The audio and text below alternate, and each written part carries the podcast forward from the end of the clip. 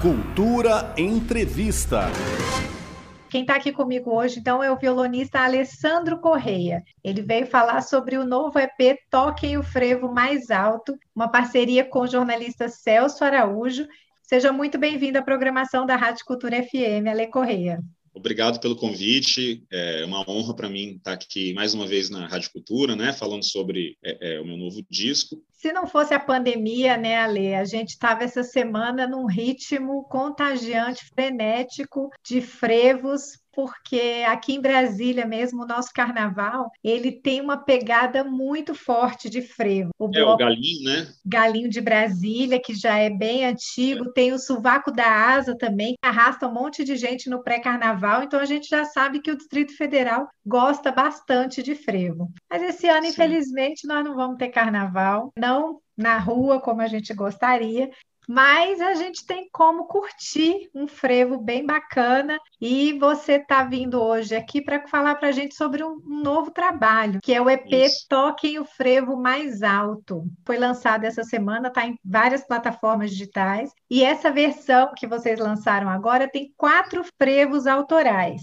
Eu tenho uma história com o Celso, muito bonita, assim, porque quando ele tinha um programa ainda aí na Rádio Cultura, eu lancei meu primeiro disco lá. É um disco de violão e clarineta, né, com um repertório todo latino-americano. E nesse disco tem uma música autoral que eu gravei que se chama Noites Brasilienses. E aí o Celso gostou tanto que ele fez uma letra para Noites Brasilienses, uma letra linda falando sobre Brasília, que é um outro projeto, né? É um projeto de um disco, inclusive chamado Noites Brasilienses, que a gente está também aí para concretizar a qualquer momento, né? Começamos essa parceria, fomos fazendo músicas e na sequência eu gravei um disco chamado Bebida Nacional, que é um disco que homenageia as regiões que produzem cachaça artesanal, enfim. E aí a ideia do disco era ser uma, uma trilha sonora, um mapa de todas essas regiões mostrando a música, as diversas vertentes e gêneros musicais que acontecem junto aí com a história da cachaça, né? E aí nesse disco tem um frevo lá, chama Bicadinha. E a partir desse frevo, eu comecei a fazer outros frevos, eles meio que vieram na sequência, né? É uma coisa que não tem muita explicação, é inspiração mesmo. E aí eu comecei a fazer essa, sequência de frevos e mostrei para o Celso. Aí ele gostou tanto dos frevos que ele já chegou com duas letras prontas, assim, já. E falou, não, a gente agora, nós temos que fazer um disco homenageando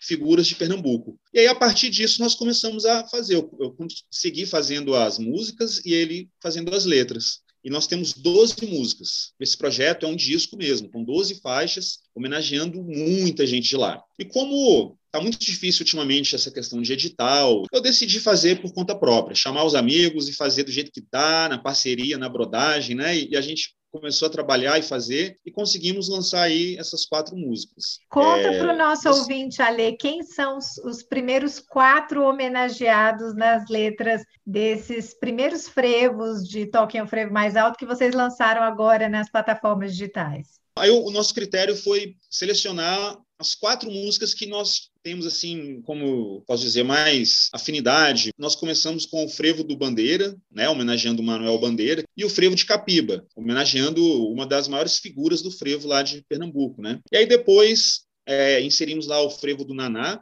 Naná de Vasconcelos, né? E por último o frevo do Chico Science. Então são essas quatro figuras: Chico Science, Manuel Bandeira, Naná de Vasconcelos e o grande Capiba.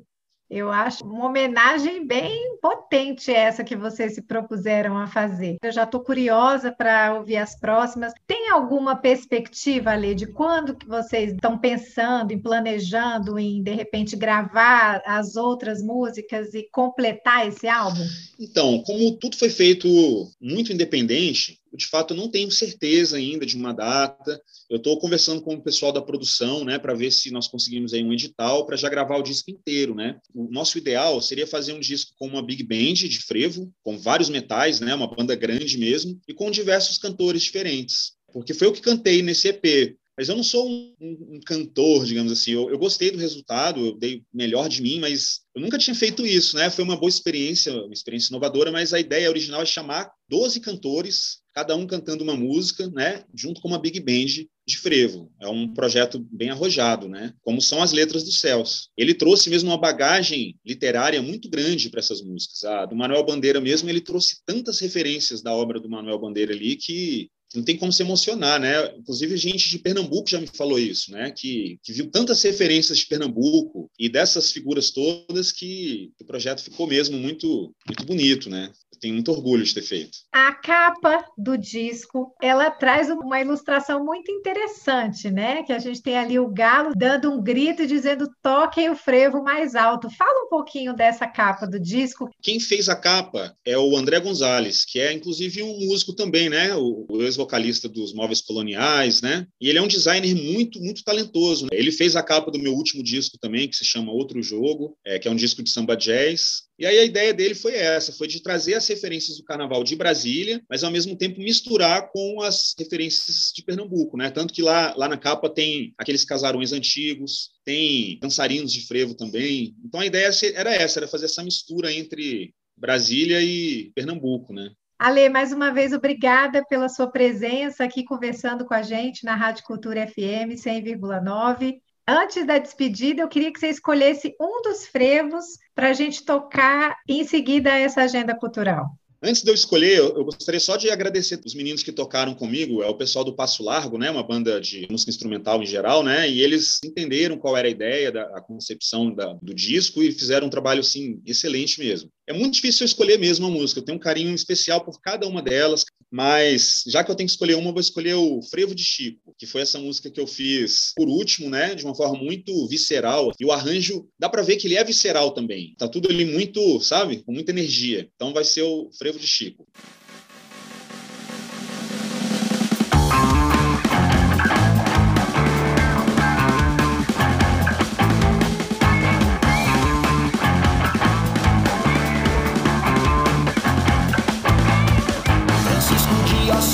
França Caldas Brandão. Mas pode me chamar de Chico Science. Amigo de James Brown e do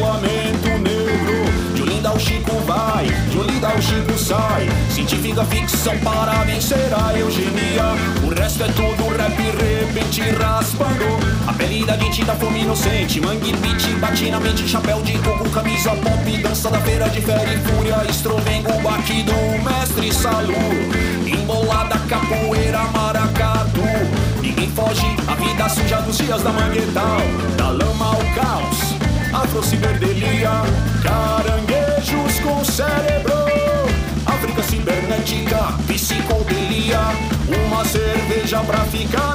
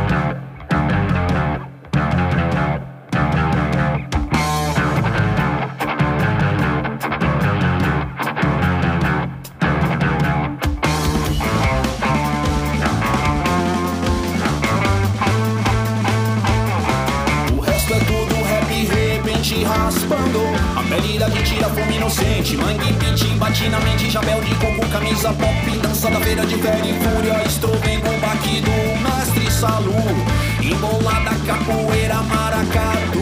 Ninguém foge, a vida suja dos dias da manguetal Da lama ao caos.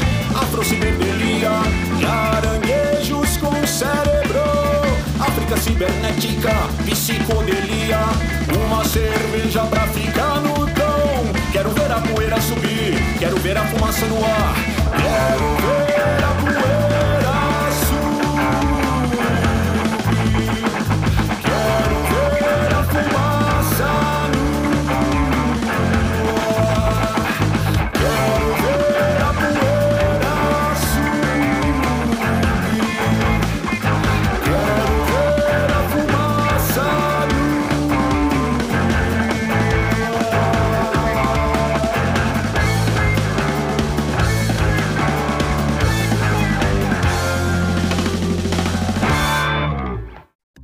E essa foi a entrevista com o músico Ale Correia sobre o novo EP Toquem o Frevo Mais Alto, que foi lançado esta semana e já está disponível em várias plataformas de streaming. Quem quiser conhecer mais sobre este e outros trabalhos do músico Ale Correia, a dica é seguir o perfil Ale Músico no Instagram.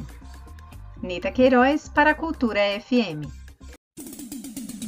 Cultura Entrevista.